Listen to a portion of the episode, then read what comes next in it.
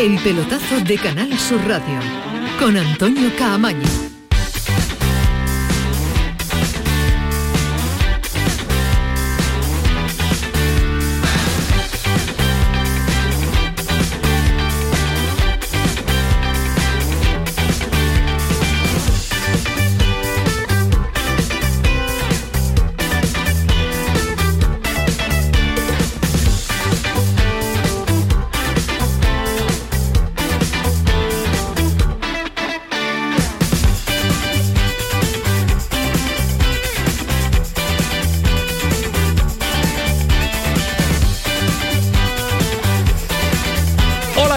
Buenas noches, sintonía de Canal Sur Radio 11 y 4, sintonía del pelotazo, ya lo saben, hasta las 12 de la noche estamos una horita por delante para contarles cómo gira, cómo se torna y por dónde anda el deporte andaluz. En una jornada previa de la Copa del Rey, partido de cuartos, dos partidos ya mañana.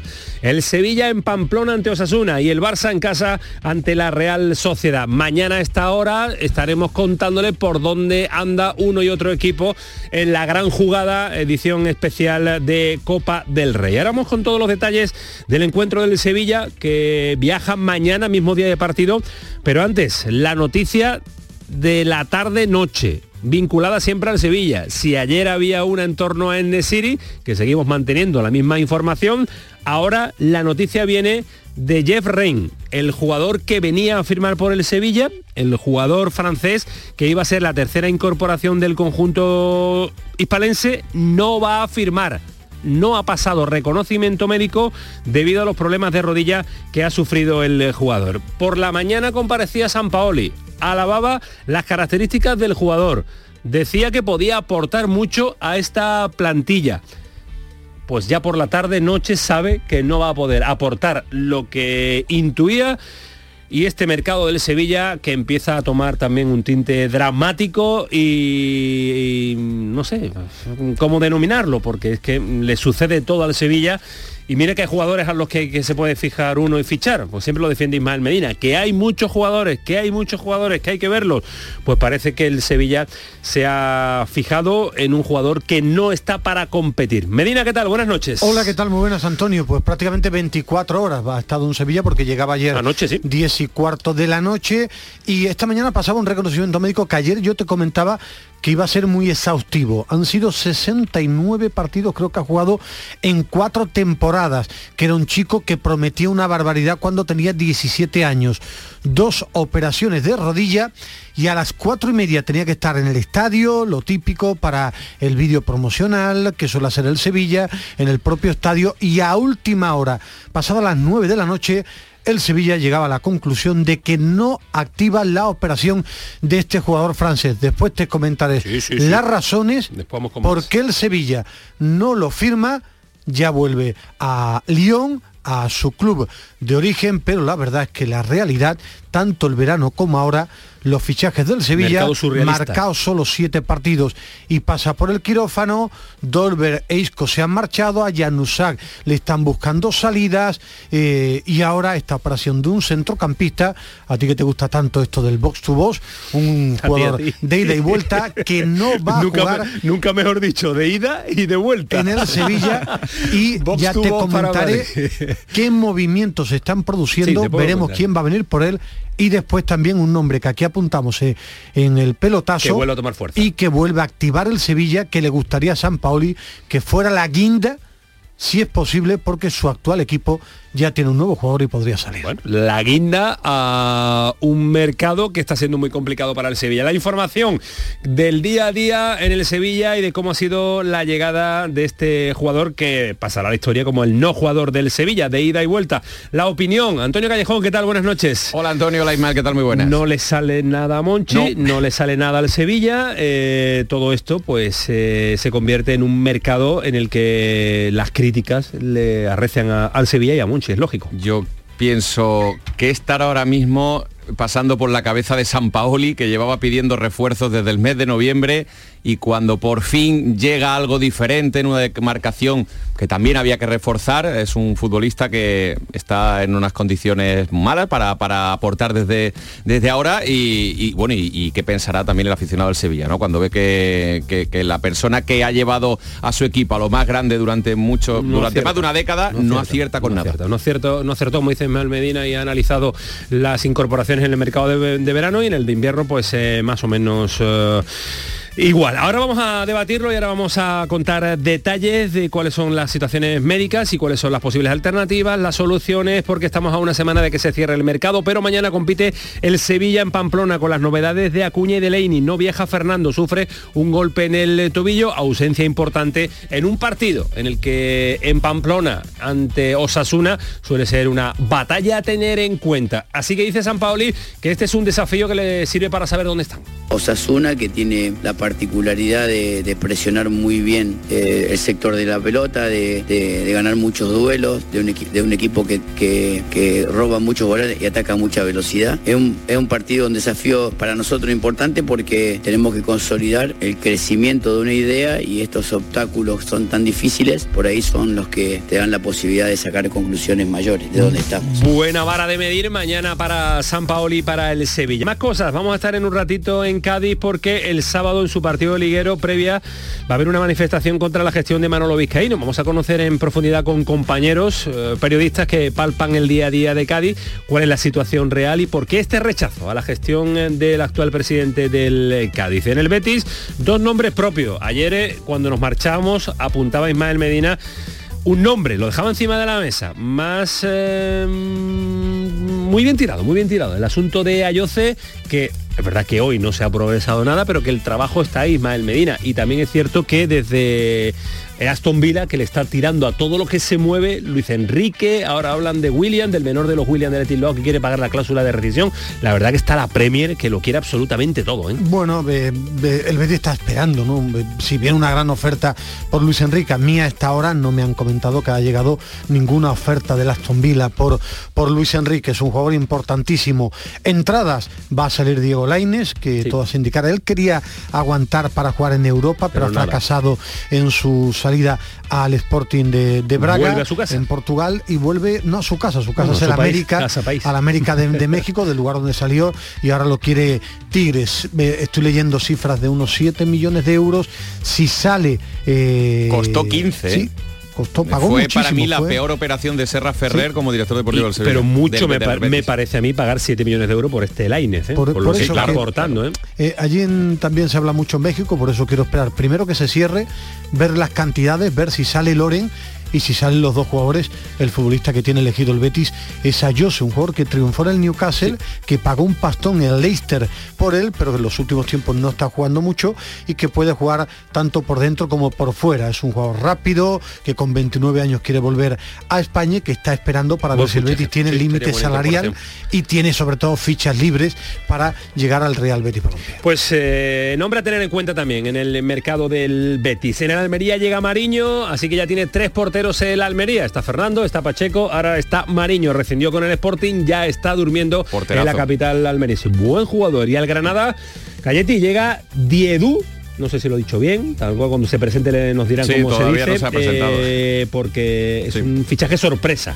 No era el jugador en el que nadie tenía apuntado y la dirección no iba hacia él, pero de momento es el primero en llegar. Es un perfil distinto a, lo que había, es el clásico delantero alto, mm, africano, fuerte, eh, de 1,90, eh, que le puede dar el juego directo al Granada, un juego directo que a día de hoy no tiene, está jugando mucho con Callejón como falso 9, Jorge Molina es delantero, pero le gusta asociarse mucho, Arezo era un, más un media punta, entonces bueno, es un futbolista que yo creo que le puede dar goles, pero que lleva sin jugar un partido de octubre.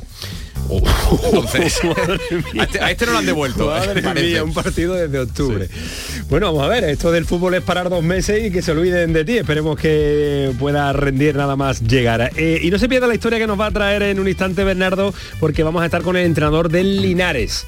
El primer entrenador teletrabajador de la historia dirigió un partido a través de eso que domina perfectamente Ismael Medina, eh, internet, cámaras, comunicación directa con su banquillo, todo preparado desde un pueblo malagueño que se llama Tolox, que es extraordinario, pues desde allí estuvo dirigiendo su partido en Linares con el filial del Celta. La verdad que no le fue bien en cuanto al marcador. Y como era de esperar, Barça-Sevilla, Sevilla-Barça fuera de la Copa de la Reina. Eh, alineación indebida de ambas entidades en el partido previo, en el último que se disputó, y por tanto ya están fuera de la competición. Que puede haber eh, pues eh, petición de ir a consejos superiores, pero tiene muy tiene difícil que pueda que pueda ganar tanto el Sevilla como el Barça esta alineación indebida. 11 y 14 de la noche el pelotazo con eh, Manu Japón, eh, con Kiko Banterla, con Paco Tamayo, ya lo saben, estamos hasta las 12 de la noche en el pelotazo, prepárense, porque son muchos los nombres, muchas las ideas que manejan los directores deportivos y que se lo vamos a contar aquí en el pelotazo, vámonos Manu. El pelotazo de Canal Sur Radio, con Antonio Caamaño. Oye, ¿qué pipas estás comiendo? ¡Qué buena pinta! ¿De verdad me lo preguntas? ¿No las reconoces? Pipas hay muchas en el mercado. Sí, pero pipas reyes son las auténticas, las de siempre, con sal y sin sal. Incluso las del león son de frutos secos reyes. Que sí, que sí, me ha quedado claro. Frutos secos reyes, tus pipas de siempre. Si eres de los que juega los rascas de la 11, en nombre de las personas con discapacidad que hay en este país, te voy a decir una cosa. Bueno, dos bien jugado. Porque cuando juegas a los rascas de la 11, haces que miles de personas con discapacidad sean capaces de todo. A todos los que jugáis a la 11, bien jugado. Juega responsablemente y solo si eres mayor de edad. La información más útil, el detalle de lo que pasa en Andalucía y en tu entorno más cercano, lo tienes en La Mañana de Andalucía con Jesús Vigorra.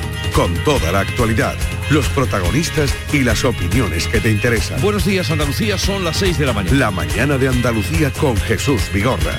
De lunes a viernes desde las 6 de la mañana. Más Andalucía. Más Canal Sur Radio. El pelotazo de Canal Sur Radio con Antonio Caamaño.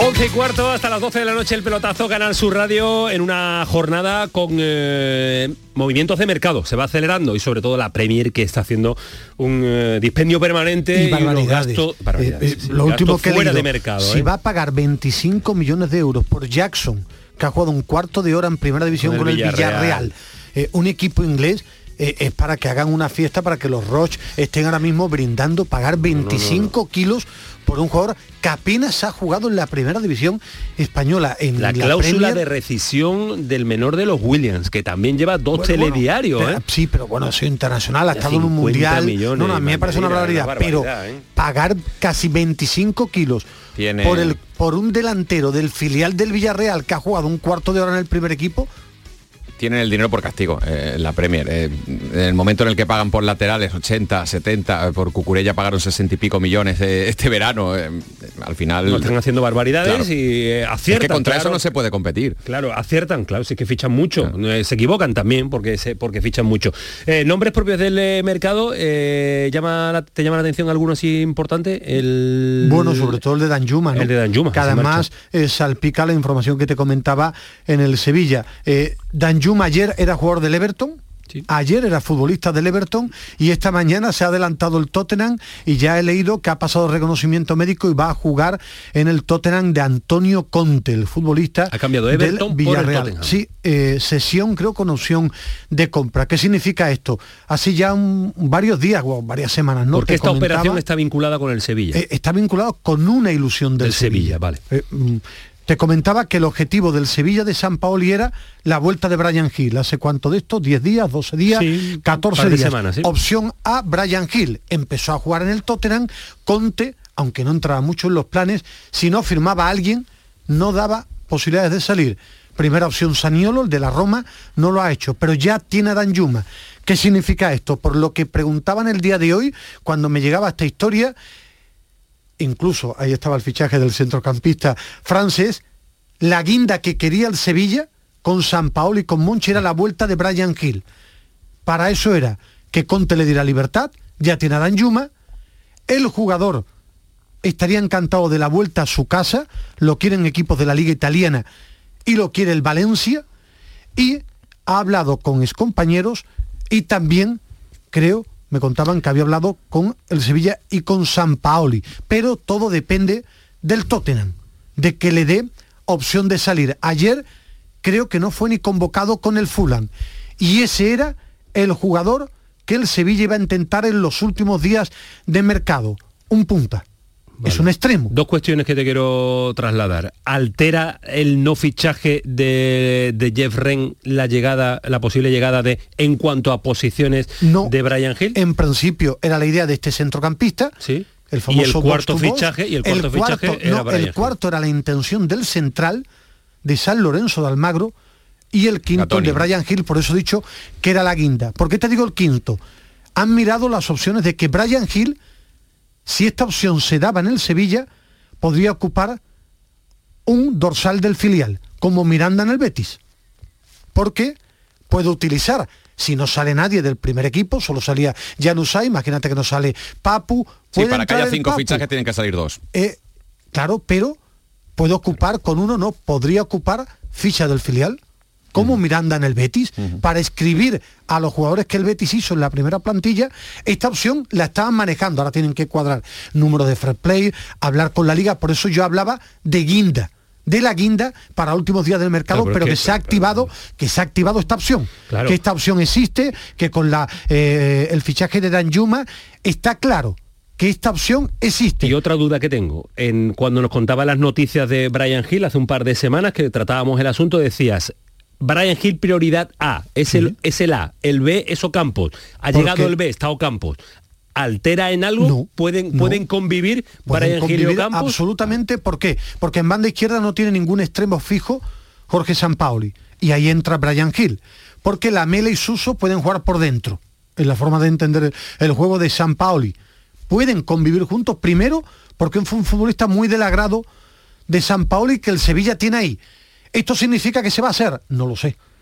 Igual que ayer hablamos de la historia de Nesiri. Que el Nisa ha hablado, que el Nisa se ha interesado, que el Nisa quería, que el jugador, el no rotundo de Inglaterra era un no con su boquita, pero que conociendo a Nesiri, yo te decía era un que era condicionado, muy, claro. muy, difícil, pero que existía esa opción, pues aquí, si tú me permites ese detalle, es la guinda que el Sevilla quería para estos últimos días de mercado. Ya tiene el Tottenham Yuma, a ver si el Tottenham da libertad a Brian Hill y pueden cuadrar números, cifra, incluso en esa opción que yo te he dicho de dorsal del filial, el jugador y gente muy cercana al jugador decía, esta es su casa, es su casa el Sevilla, y él no lleva a triunfar porque se ve una venta antes de romper como jugador de la primera plantilla y piensa que aquí puede jugar y a San Paolo le gusta. Por eso es una operación activada que no sé si se va a cerrar o no, porque va a haber más movimientos en este mercado, pero es la guinda que desea. Sigue manteniendo el, número 5 como incorporaciones. Había tres, a día de hoy hay dos, hay que buscar un sustituto de Jeff Ren, eh, tiene que llegar un central, hablan desde Argentina de San Lorenzo como tú dices, y la guinda sería el quinto fichaje con la posibilidad De, Brian Hill. Está a tiempo, a una semana, va a ser posible, va a salir jugadores, muchas eh, son las operaciones que tiene que he preguntado, He preguntado hoy por el tema Yanusa. Yanusa, ¿qué está esperando?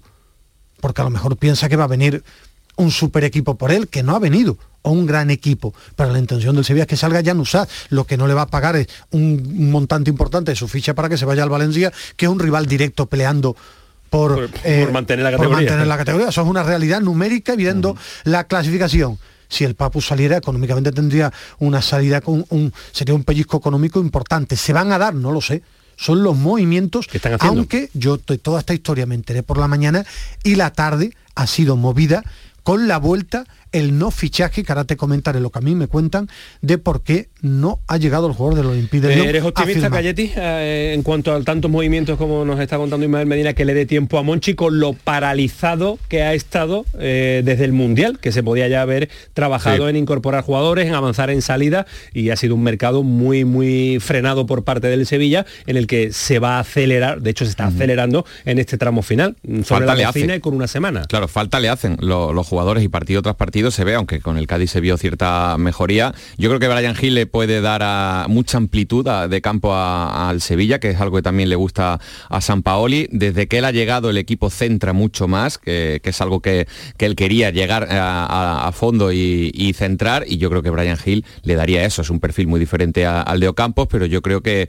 es muy necesario eh, en el Sevilla. Todo lo que consiga traer Monchi va a ser bueno, y creo que ahora encima, después de lo que ha pasado con el francés, como que eh, no voy a decir para, por evitar el ridículo, porque son cosas que pueden pasar, al final eh, tienes que darle algo más, ya no solo al entrenador, sino también a la afición, porque está todo el mundo muy nervioso. Y no todo es culpa de Monche, ¿eh? porque que se te lesionen Papu y Delaine en el Mundial, que eran jugadores que podían salir y se No, pueden revalorizar, nadie- nadie- también merma. Nadie le, le asume los problemas de lesiones a, Claro. a Monchi, si se le asume lo que es su parcela, que es incorporar a jugadores, que es intentar sacar a jugadores que no están y traer sobre todo jugadores para competir, porque lo que ha traído en verano está loco por, o ya se ha ido o está loco por porque, porque salga. Vamos a analizar ahora, Ismael, el partido de mañana en cuanto a la previa, partido difícil de Copa del Rey, escuchar a San Paoli, pero el detalle, ¿por qué se marcha, por qué no va a firmar Jeff Rain? Bueno, eh, ayer comentamos que era un fichaje de riesgo, que tenía que pasar un exhaustivo reconocimiento médico porque ha jugado menos de 70 partidos En cuatro temporadas. Lo que me cuentan es que físicamente no está a tope para competir desde ya partidos, como diría San Paoli, de, de seguidilla, no dice nada, utiliza mucho seguidilla, de forma continuada, y que el Sevilla en el momento de la temporada en la que se encuentra, en la que puede a lo mejor eh, juega un día, al día siguiente está para un rato, es más, en el Lyon ha jugado ratitos, esa opción Pero no hay que, era arriesgada. No hay que ser un genio para saber No, que el jugador no estaba para competir lunes, Tú- domingo, miércoles, domingo, miércoles, que yo, en yo te he informado, jugado 69 yo- partidos. Yo te he claro. informado mi opinión, que lógicamente si tú vas para traer a un jugador, esto puede intentar manejar antes. Pues imagino que sí, igual que cuando acierta buscando a eh, Fernando, eh, que todo el mundo decía que estaba en Turquía, que casi allí bien de rinde, eh, a Cundé, a Diego Carlos, y se le alaba y todo lo que ha hecho en verano y ahora ha cometido errores importantes, incluido la de Ocampos y este jugador, pero tú me has pedido qué explicación me dan cuando No, no, te he comentado. Yo, yo añadía Esa que no hay que es ser la un explicación para que me han dado que llega y un por eso jugador que no está para rendir de inmediato y que Y no está para jugar continuada. Y yo una, continuamente. una pregunta malvada, ¿no se habrán, se habrán dado cuenta que está peor aún de lo que reconocen, Seguro, pero le están no, no, echando un seguro, cable tanto al jugador como al Olympique de Lyon seguro, para que no parezca que claro, el claro, muchacho está ya para Públicamente no te van a decir que es un jugador que no está para competir. Porque Ellos yo lo que a- creo es que evidentemente no ha pasado el reconocimiento médico. O al menos al nivel que debería. Yo- Pienso, eh, yo- opinión. Yo lo que no entiendo hoy día es traerte un jugador Ahora, si lo para pasar reconocimiento médico, ¿por qué no se traslada un médico del Sevilla a, a- a- a Lyon y, y- y allí hace el reconocimiento médico? Y no te lo traes, y no haces el ridículo de tener la foto eh, en la furgoneta, Bueno, tener la al foto- no, jugador. la foto sí, perdona, porque es que nosotros nos buscamos la vida para saberlo. No, pero la foto en el aeropuerto de pero Sevilla. es que esa nos buscamos nosotros la vida. Sí, pero si Al el jugador final, no viene, tú no tienes la foto. Lógicamente, pero si tú sí. le pasas el reconocimiento Sí, médico que no en su era nada oficial que no era nada oficial. El Sevilla ayer no es oficial. No, yo me refiero que los medios, vamos ahí ahora, que está mal hecho, sí que es un error importante de un club que acertaba mucho y que en los últimos tiempos está cometiendo errores importantes con Monchi a la cabeza. Eso aquí lo hemos comentado muy claro. Muy claro que igual que lo hemos alabado de forma extraordinaria en toda su trayectoria, en fichajes de verano. Y en esta historia, lógicamente, no está bien. No, está no que no se puede- No se, puede, destacar absolutamente nada. Eh, Badello Campos son las llegadas del eh, Sevilla en este mercado de invierno. Ismael apuesta todavía en esta última semana porque van a llegar, si No, que lo puede el están Sevilla. intentando. Están intentando, apuesta por el número Información. Que, tú dijiste, que tú dijiste, intentar llegar a cinco incorporaciones, que es lo que quiere el cuerpo técnico del Sevilla y lo que quiere Monchi. Pero a todo esto mañana hay partido. Y mañana, bueno, espera, antes, antes, antes, un sonido de San Paoli hablando de la situación de, de Monchi antes del partido de mañana. Eh, fíjense en la respuesta, la cuestión de San Paoli, entrenador del Sevilla. Curioso. No, no, cada uno, él, tiene un gran sentimiento Sobre por el Monchi. club y, y- y, bueno, se maneja con su manera de sentir. No puedo hablar de la conducta de los demás. Yo demasiado tengo con mis malas conductas como para hablar de los demás. Entonces, sería ilógico que yo hable de la sensación que tiene una persona en un momento tan difícil del club y si yo tampoco muestro mucha tranquilidad al respecto de la imagen del otro día de Nervio de Monchi que sale en el acta, que por cierto, hoy no se no, ha salido todavía el comité de competición de los martes y va a recoger lo que mm, o va a castigar a Monchi o no con lo que recogió el acta eh, el acta del pasado del pasado partido. que demasiado tiene él con sus nervios y sus expulsiones y su película como para, para centrarse también en las de Monchi. Esto es síntoma del nerviosismo que rodea a todo a todo a todo nervio, ¿no? Y a todo el Sevilla. Eh, más de la Copa del Rey. ¿Esperáis mañana muchos cambios al respecto del partido de Copa? Ha dicho que va a jugar a los que estén 100%. Partido eminentemente físico, partido eh, de mucho desgaste. Fernando no va porque va a jugar contra el Elche. No puede jugar dos partidos con esas molestias de tobillo. Un jugador fundamental. Eh, va a intentar poner un, un once competitivo, pero dependiendo del aspecto físico de los, de los jugadores. Yo creo que va a jugar con tres centrales, al no tener Fernando. Hay gente como Jordán que va a jugar seguro. Yo creo que podría jugar Suso mañana. Pienso que el 9 lo normal es que sea en Nesiri. Va a, haber, va, a jugar Montiel lateral derecho, Acuña lateral izquierdo. Va a haber cambios. Lo que pasa es que el Sevilla se enfrenta a una semana de enorme importancia.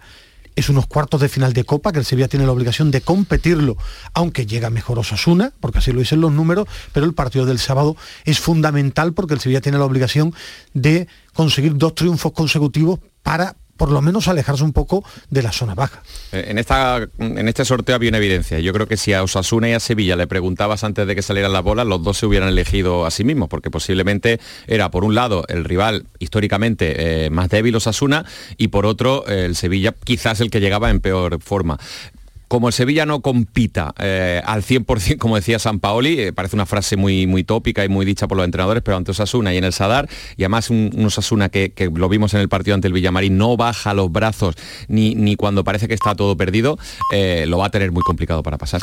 Bueno, pues partido mañana, se lo vamos a contar en la gran jugada, edición especial de la Copa del Rey desde las 20.40, le vamos a contar también el partido del Barcelona ante la Real Sociedad en casa, después el partido de Osasuna-Sevilla, 10 de la noche, imagínense temperatura, imagínense eh, las condiciones eh, desde Pamplona que se van a dar. Once y media, pelotazo, paramos un instante a la vuelta, nos marchamos a Cádiz porque queremos conocer, saber por qué ese, esa manifestación del próximo sábado, por qué se pide o lo que se pide en contra del presidente del Sevilla. no nos lo va a contar Javi Lacabe, que ha convocado a los especialistas. Le, le han levantado un delantero al Cádiz, ¿eh? Le han levantado un delantero, sí, ha habido ahí, pero anda, anda, anda bien, eh, bien, bien tirado el Cádiz con posibles sustitutos. Ya lo contamos el de ayer y ahora eh, al margen de la manifestación nos va a contar eh, la CABE y los especialistas que nos ha citado en el día de hoy para contarnos qué pasa con Manolo Vizcaíno y cuál es el ambiente en torno al presidente del Cádiz. El pelotazo de Canal Sur Radio con Antonio Caamaño. Este 2023 escribe tu propia historia con Social Energy. Toma la mejor decisión del año e instala paneles solares de primeras marcas con hasta 25 años de garantía. Ahorra hasta el 90% de tu factura de luz e ilumina tu hogar noche y día con nuestras baterías. Pide tu estudio gratuito y aprovecha las subvenciones disponibles 955 44 11 11 y socialenergy.es. La revolución solar es Social Energy. Canal Sur, la radio de Andalucía desde Sevilla. Movernos. ¿Cuándo hemos dejado de hacerlo? ¿Cuándo decidimos que la tecnología sirva para mantenernos inmóviles? Con el nuevo Kia Sportage, mejor coche del año en España 2023, la tecnología te mueve. Solo en la red Kia de Sevilla. Kia. Movement that inspires. Canal Sur Radio Sevilla. Toda la información de tu provincia, la última hora, el deporte, la cultura, la información de servicio público. Canal Sur Radio Sevilla. Todo lo que te interesa de tu tierra a tu alcance. Canal Sur Radio. La radio de Andalucía en Sevilla. La gente que más madruga, que viaja, que estudia, que trabaja, lo cuenta en La Mañana de Andalucía, el club de los primeros de Canal Sur Radio. Tenemos un número de WhatsApp para todos los que estéis despiertos desde bien temprano y queráis participar en el programa. Es el 616-161-161. La Mañana de Andalucía, el club de los primeros de Canal Sur Radio, de lunes a viernes desde las 5 de la mañana, con Charo Padilla. Más Andalucía, más Canal Sur Radio. El pelotazo de Canal Sur Radio, con Antonio Caamaño.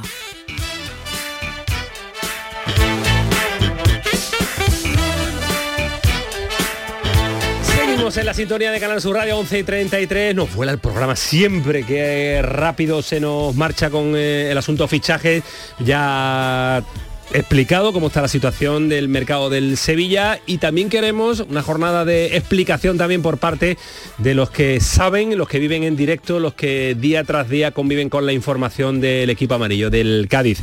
Eh, Javi Lacabe, ¿qué tal? Buenas noches. ¿Qué hay, Antonio? Buenas noches. El sábado, ya nos decías en el día de ayer, ayer eh, repasamos la lista de fichajes también, eh, pero eh, la semana viene dada y marcada también por esa manifestación mm, previa al partido que tiene el Cádiz este fin de semana, partido marcado, aunque suena tópico, en el calendario de importantísimo, ¿no? con color rojo de lo que se juega el Cádiz este fin de semana. Sí, hombre, no cabe duda que, que el Cádiz se juega muchísimo, de hecho se, se jugaba muchísimo a lo largo de todo este mes de enero.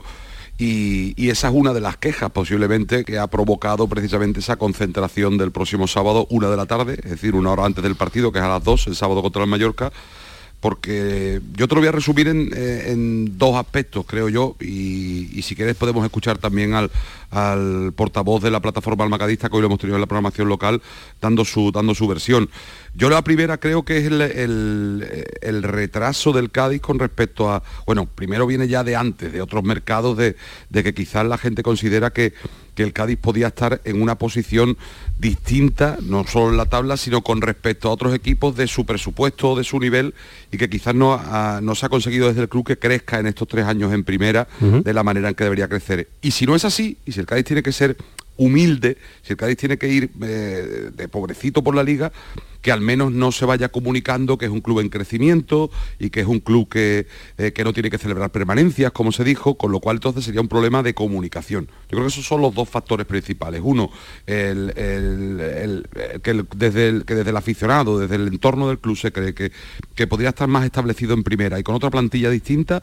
Y segundo, si no es así, que se mensaje, comunique ¿no? de otra manera. Mensaje, erróneo. El relato, eso se llama el relato. El relato, efectivamente. El relato y mensaje que traslada, que traslada Manolo Vizcaíno. Vamos a escuchar dos sonidos rápidos de Julio Camacho, que es el eh, portavoz de Alma Cadista, al respecto de estos dos argumentos que nos comenta Javi Lacabe. Estamos ante una oportunidad histórica de consolidar al Cádiz en primera división y parece que no se apuesta. Hay ingresos económicos, se habla de cifras mareantes y demás, y no se sabe dónde está el dinero, porque el Cádiz que no se refuerza, que el Cádiz está aguantando estoicamente como el eterno equipo pequeño llevamos así varios años ya. Entonces es hora de dar un paso adelante y sobre todo que no que no se rían más de, de, la afición.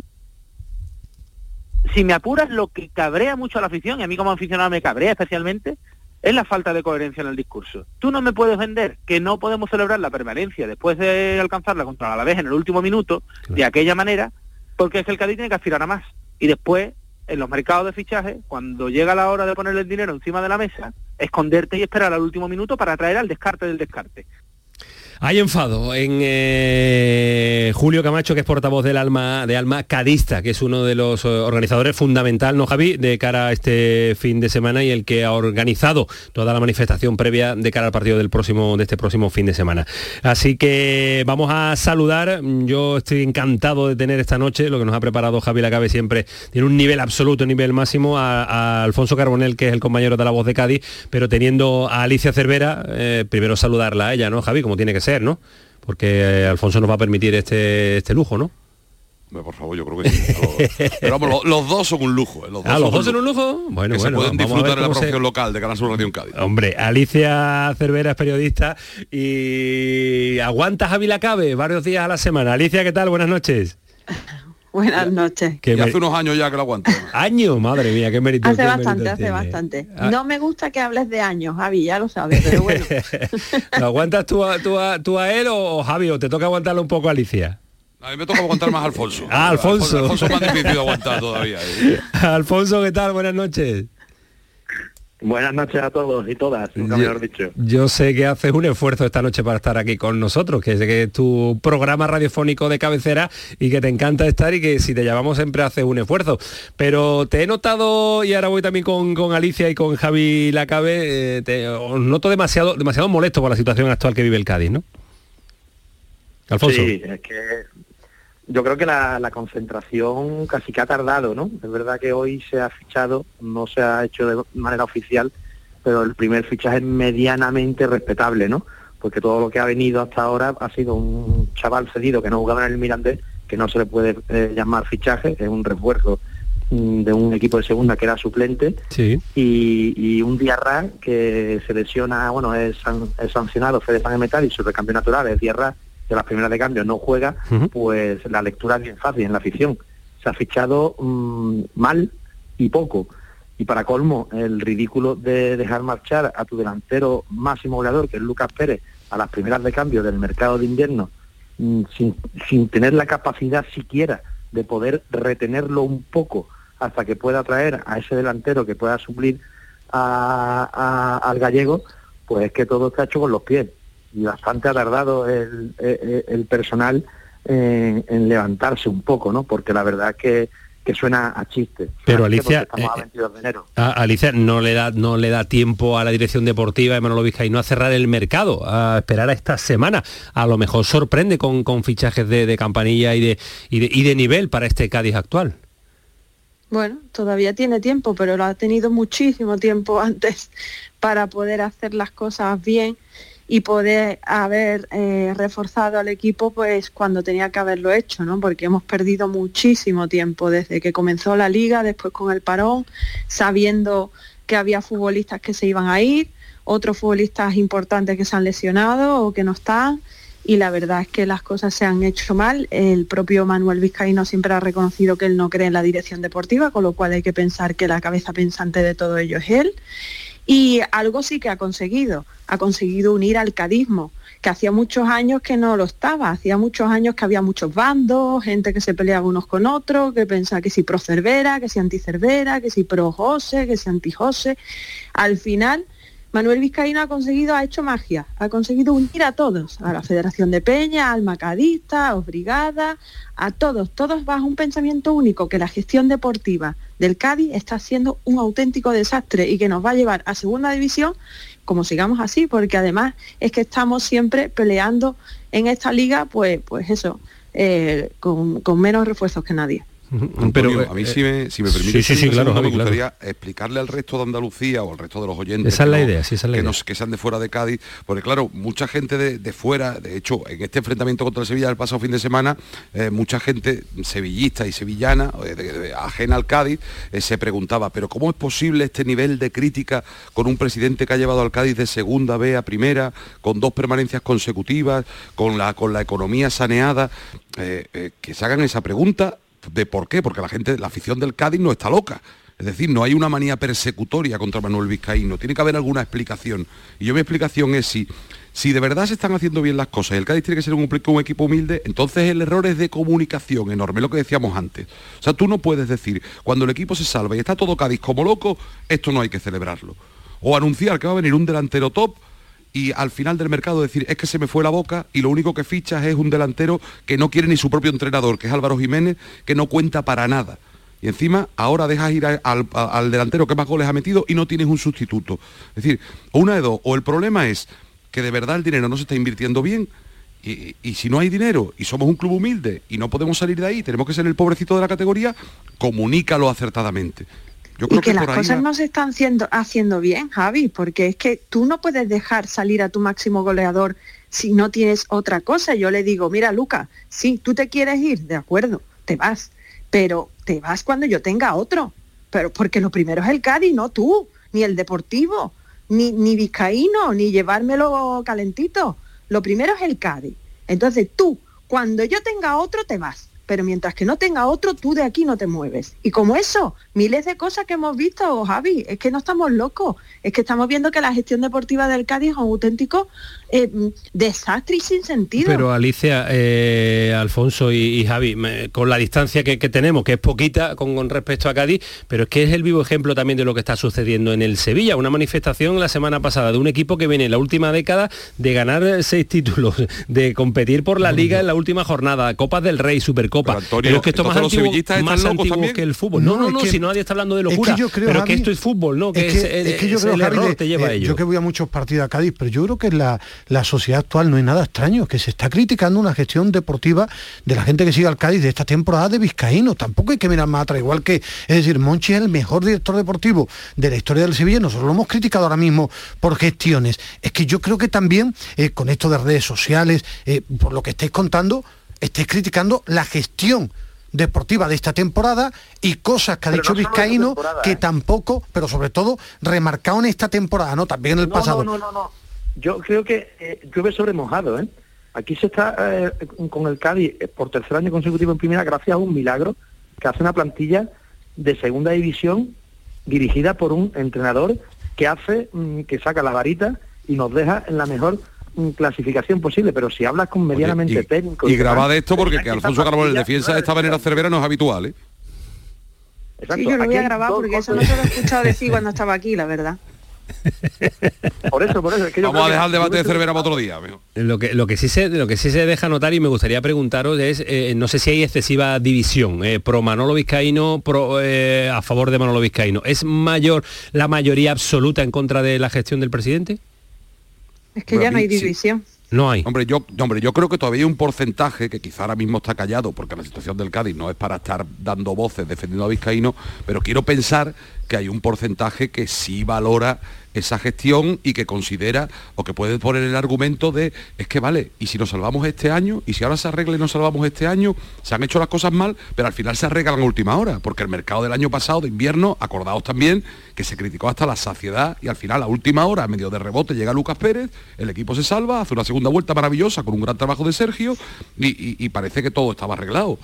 Es decir, que yo quiero pensar que hay un sector ahora más silencioso no sé si será un 10, un 20, un 30, un 40%, desde luego no es mayoría ni mucho menos, que por lo menos si no defiende a Vizcaíno, eh, eh, aprecia su gestión. Yo por sacar, eh, tampoco ni mucho menos, porque esta temporada para mí Vizcaíno ha dicho cosas que no ha cumplido y se ha equivocado, pero por ejemplo el año pasado fue valiente destituyendo a, Álvaro Cervera cuando tenía a gran parte del cadismo seguro en contra. bueno, pero, fue valiente porque el equipo estaba mal y ahí fue valiente. No, pero fue valiente porque el cadismo estaba a favor de Cervera y tomó una decisión en la que él se jugaba mucho criterio este, suyo este y le salió bien la jugada. Bueno, bien porque Jorge Molina falló un penalti en el último minuto. Bueno, sí, pero bueno, pero eso es el fútbol. Que tampoco hubo un meritazo tremendo por parte de la gestión del Alfonso, que tenemos callado, sí. Alfonso y, y Alicia y terminamos, sí. No, que la forma de quedarnos el año pasado en primera división pues fue como fue. O sea, vamos a ver, eh, Sergio hizo, obró otro milagro, el equipo no estaba reforzado como debía y al final un penalti mal tirado por un futbolista de otro equipo pues nos dejó en primera división. Pero nosotros estábamos más en segunda que en primera. Y este año, pues evidentemente nosotros no pedimos que el Cádiz está a mitad de tabla y que no estemos sufriendo, no somos tontos. Pero lo que no queremos es ver cómo el equipo se va devoronando jornada a jornada porque no tenemos las piezas, porque es que el otro día tuvimos que salir con dos mediocentros ofensivos porque no teníamos otra cosa y, es que lo ves, lo estás viendo, ves cómo el equipo se va mm, debilitando, debilitando, debilitando y, las piezas no llegan. Y, no se puede hacer más milagros, que no se puede sacar pues mm, más de donde no hay. Es que no se puede sacar más de donde no hay. Entonces lo que le pedimos a, a, Vizcaíno es un poquito de presión, que es que parece que, en fin, que es que nos va la cosa súper bien, es parece que está en una hamaca sentado ahí, tirado y, viendo las jornadas pasar y yo por lo menos y todo el cadismo lo que queremos decir es que estamos sufriendo, que vemos al equipo que, que no da, que no puede más, que da el 200% y aún así no nos da. Alfonso, tú cierras. ¿Hay, hay, dinero para, arreglar esto en el mercado de invierno? Hombre, debe haberlo. Aparte hasta lo dijo el presidente que tenía un par de palancas que hacer también si podía hacerlas. El tema que yo creo que de, inicio y de final es lo que ha dicho también Javier, eh, es el relato. Aquí, aquí, yo el primero, nadie va a discutir la gestión de Vizcaíno porque nos eh, vino en segunda vez y estamos en primera, por tercer año consecutivo. Aquí lo que más molesta es que se nos trame por tonto con declaraciones que no sé si van dirigidas al rival que quiere ficharle al jugador, a Rubiales, a Teba o lo que sea. Aquí llevamos muchísimos años de cadismo, infinitamente más, lógicamente, que el vizcaíno, y nos viene a explicar un poco lo que es el caísmo. Y por ahí es lo que yo creo que la gente no va a pasar. Pues creo que Manolo Vizcaíno no va a cambiar como actúa siempre y como lleva actuando en el mundo del fútbol desde que se inició en el mundo de- del fútbol. Intentar cambiar a Manolo Vizcaíno me parece, me parece bastante complicado. Y con esto no quiere decir que nosotros, desde la distancia, estemos defendiendo la gestión de Manolo Vizcaíno. Por eso recurrimos a los que sabéis, por eso recurrimos a los que vivís en el día a día y palpáis y nos contáis a nosotros y a toda Andalucía cómo es la gestión de Manolo Vizcaíno y, qué es, eh, y cuál es el sentir del cadismo de cara a lo que, a lo que está por venir. Alicia, sí, ha sido un auténtico placer escucharte y tenerte esta noche aquí con nosotros en el pelotazo. Muchas gracias. Un placer para mí, gracias Ah, a vosotros. Hasta luego, Alicia. Adiós. Alfonso, cuídate Hasta mucho, ahora. ¿eh? Venga, un abrazo a todos. Que tenemos una pendiente allí en Roche, ¿vale? Venga, ahí estamos. Hasta luego, adiós. Alfonso nos da apuntarse, nos da apuntarse a esas cosas. Alfonso es muy son más serios, más serios que, todo, que todos los que vamos allí. bueno, Javi, el sábado nos cuentan, ¿no? Porque Sí, va a ser una- jornada intensa. Una cosita muy breve que desde el propio almacadista, los organizadores de esta manifesta- de esta eh, concentración, manifestación, como queramos llamarlo, han insistido mucho en que tanto antes de la concentración, que es a la una, se vaya a recibir al equipo y se apoya al equipo en la llegada en autobús, como que posteriormente, durante el partido, se apoya al equipo también. Es decir, que no quieren abandonar a su equipo, quieren protestar por un lado, pero mostrándole el apoyo al equipo, que es lo que yo creo que necesita, porque lo más importante de todo, por encima del apoyo, de la unión del cadismo y de todo, es que se gane y que se siga en la lucha. Eso es lo más importante, que siga en la pelea por estar en eh, primera división. Un abrazo, Javi, cuídate mucho. Otro para vosotros. Ahora nos cuenta más detalles del mercado en verde y blanco, tanto Callejón como Ismael Medina, también la llegada de Diedú, la de Mariño con el Almería, pero tenemos que hablar con Bernardo Ruiz, eh, porque a esta hora los martes siempre tenemos ese ratito necesario para que nos cuente situaciones eh, sobre el fútbol modesto. Y se lo hemos dicho en la apertura de este programa, la situación del entrenador del Linares, el primer técnico teletrabajador. Así que detalles importantes. Bernardo, ¿qué tal? Buenas noches. Muy buenas noches, Camaño. ¿Qué historia nos quieres contar hoy? Porque cuando me la contabas esta mañana para, para cerrarla, eh, vamos, la, la- la hacíamos eh, y, y- y la cerrábamos rápido porque me encantó. Sí, una historia curiosa, única en el fútbol universal, una iniciativa pionera, apadrinada por un entrenador andaluz que no se ha conformado por ser la auténtica revelación de la primera federación durante dos temporadas, sino que ahora impulsa una medida hasta ahora desconocida, el teletrabajo en el mundo del fútbol. Es Alberto González, el entrenador del Linares Deportivo. ¿Qué me estás diciendo? ¿Teletre- ¿Teleentrenador entonces? Teleentrenador y desde hoy teleadicto al teletriunfo. Bueno, bueno, bueno, es lo que, es lo que nos, eh, nos falta por, por rubricar. Mister, Alberto, ¿qué tal? Buenas noches. Hola, buenas noches. Está siendo, está siendo un innovador. No sabemos si se pasará a la historia o no, pero por lo menos ya está en la historia del fútbol como el primer teleentrenador, ¿no? Sí, bueno, a mí me gustaría pasar a la historia por lo otro que comentas, pues tele, teletriunfador. Eso llegará, eso Pero llegará, bueno. eso llegará. Llegará, llegará, todo es cuestión de tiempo. Oye, eh, Alberto, ¿cómo, Pues se, ¿cómo se da la, la circunstancia? ¿Cómo llegas a dirigir un partido a través de, de un ordenador, un iPad, eh, conectado permanentemente con el, eh, con el campo donde el Linares jugaba? ¿Cómo se da esta circunstancia? Ahora nos cuentas la experiencia en vivo, pero ¿cómo se llega a producir este hecho? Bueno, es más cuestión de- del club que mía realmente. Eh, yo planteé un problema que, que tenía y que bueno y que tenía que ser mi prioridad sí o sí y le planteé la posibilidad bueno la rescisión la rescisión del contrato porque necesitaba atender a, a esa prioridad personal.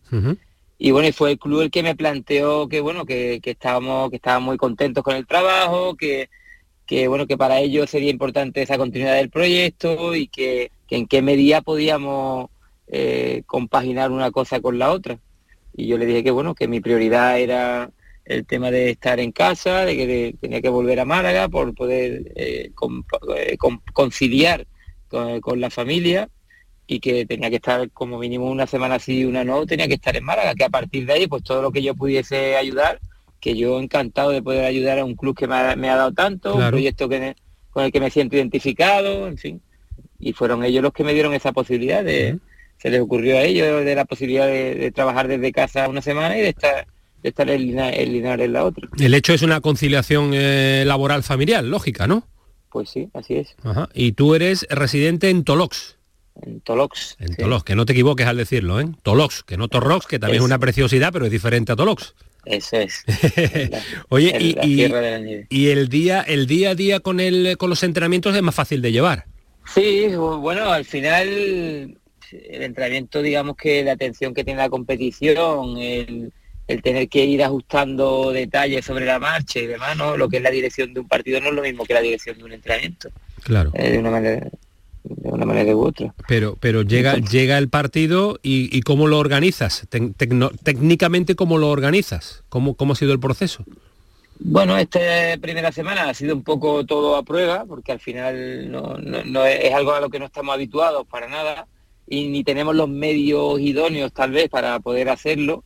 Entonces en, esta primera semana nos ha costado bastante, porque de hecho la señal, al ser una plataforma online y tal, la señal a mí me llegaba con 30 segundos de retardo. Ah. yo estaba con el pinganillo, estaba a un ritmo de partido y con la televisión iba a otro a otra hora, en otro momento. Yo estaba ya había escuchado el gol cuando ah, tardaba todavía 30 segundos en ver lo que pasaba. Bueno, eso, en eso estamos eh, acostumbrados nosotros en la, en la radio, eso nos pasa muchísimo porque hoy día con la, con la diferencia de las tecnologías, los satélites y demás, eh, el que está en directo lo ve 30 segundos después que lo vemos, que lo vemos nosotros.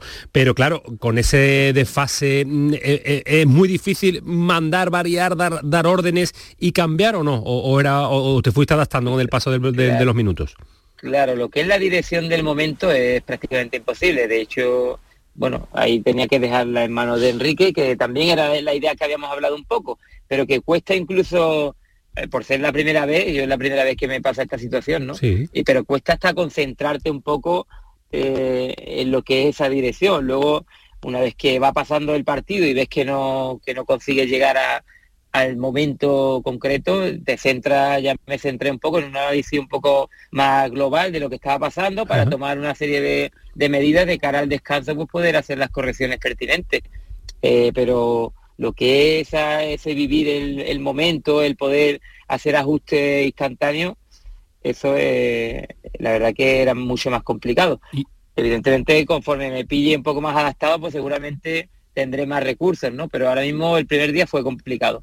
Y otra complicación muy, muy importante es que el plano del que disponía también era un plano de televisión, no es el plano habitual con el que trabajamos nosotros. Claro. Eh, cuando grabamos, que es un plano más amplio, donde ves lo que pasa en el centro de juego, en la zona del balón, y lo que pasa fuera del centro de juego, que para nosotros también es, fundamental. De hecho, yo intervengo casi cuando yo dirijo un partido intervengo muchas más veces fuera del centro de juego que lo que en el centro de juego, que ahí es donde los jugadores eh, tienen que manejarse y tienen que tener ese punto de tranquilidad para tomar sus propias decisiones. Claro, ahora te, ahora te dejo a Bernardo, que sé que es un hombre muy teletrabajador y que está al tanto de la tecnología y te va a cuestionar al respecto de varios asuntos. Pero yo tengo una duda, en el, en el descanso, que no iba bien las cosas para el Linares, eh, ¿cómo fue la comunicación con el vestuario? ¿Existió o no existió? La hice a través del segundo entrenador, a través de Enrique, bueno, del primer entrenador ya, ahora ya eh, desde, el otro día, también por el hecho de no poder estar presente en los partidos, eh, hemos tenido que hacer ese cambio de roles, pues porque el primer entrenador es obligatorio que se presente en cada partido. Entonces, bueno, total, que es con Enrique con el que hice la comunicación, como, como lo hacemos habitualmente. Eh, esos primeros minutitos, una vez que el árbitro pita el descanso, eh, intercambiamos opiniones, ahí es donde vemos un poco los ajustes que tenemos que hacer, solo que, bueno, que en otros partidos ha sido para que yo lo transmita al equipo, yo de la charla, y en este partido pues era para que Enrique fuese el que lo transmitiese al grupo. Ah. Pues dale, Bernardo. Eh, durante la semana ahora, Alberto, la comunicación con los jugadores existe cuando no estás presencialmente en Linares o has delegado en el cuerpo técnico ese diálogo con, la plantilla? De momento, en el poco tiempo que llevamos, no he tenido yo contacto directo con la plantilla. Ha sido todo a través del cuerpo técnico. Pero es evidente que, que, conforme se vaya esto alargando, pues seguro que habrá intervenciones, seguro. Pero tú le ves futuro, ¿es viable mantener así mucho más tiempo el, el teletrabajo, el ser un teleentrenador? Yo creo que en cualquier contexto no sirve eso seguro. Eh, yo creo que también en nuestro contexto pues se dan unas circunstancias muy concretas, que es que eh, yo ya tengo un bagaje dentro del club, entonces tengo un respaldo muy, muy importante a nivel de directiva, a nivel de afición, Claro. pues porque lle- llevamos en la tercera temporada con, con temporadas de éxito, de mucho éxito, y eso pues nos da un respaldo importante. También se da la circunstancia de que el cuerpo técnico está bastante consolidado, que es un cuerpo técnico que ya llevamos años trabajando juntos, que el segundo entrenador en este caso, que mi hermano lleva muchos años y entiende perfectamente eh, cada concepto, prácticamente hablamos de, lo mismo, ¿no? Eh, hablamos el mismo idioma exactamente.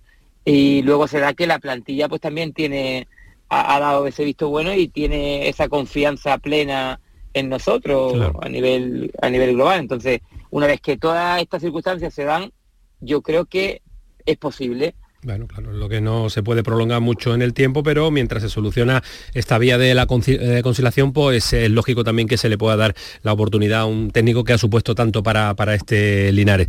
Bueno, Alberto, que sé que tienes todavía un trayecto y que vas a llegar eh, en esta semana sí, vas a estar en contacto directo con los jugadores, vas a estar en el partido porque esta semana sí está ya presencial, viajas de hecho a esta hora hacia, el- hacia Linares, ¿no? Totalmente, totalmente. Bueno, ya pues.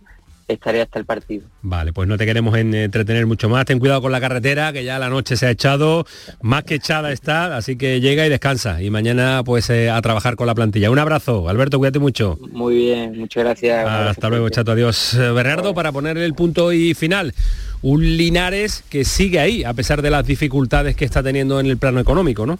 Sí, y además coincido plenamente con el discurso de Alberto González y con tu opinión, ¿no?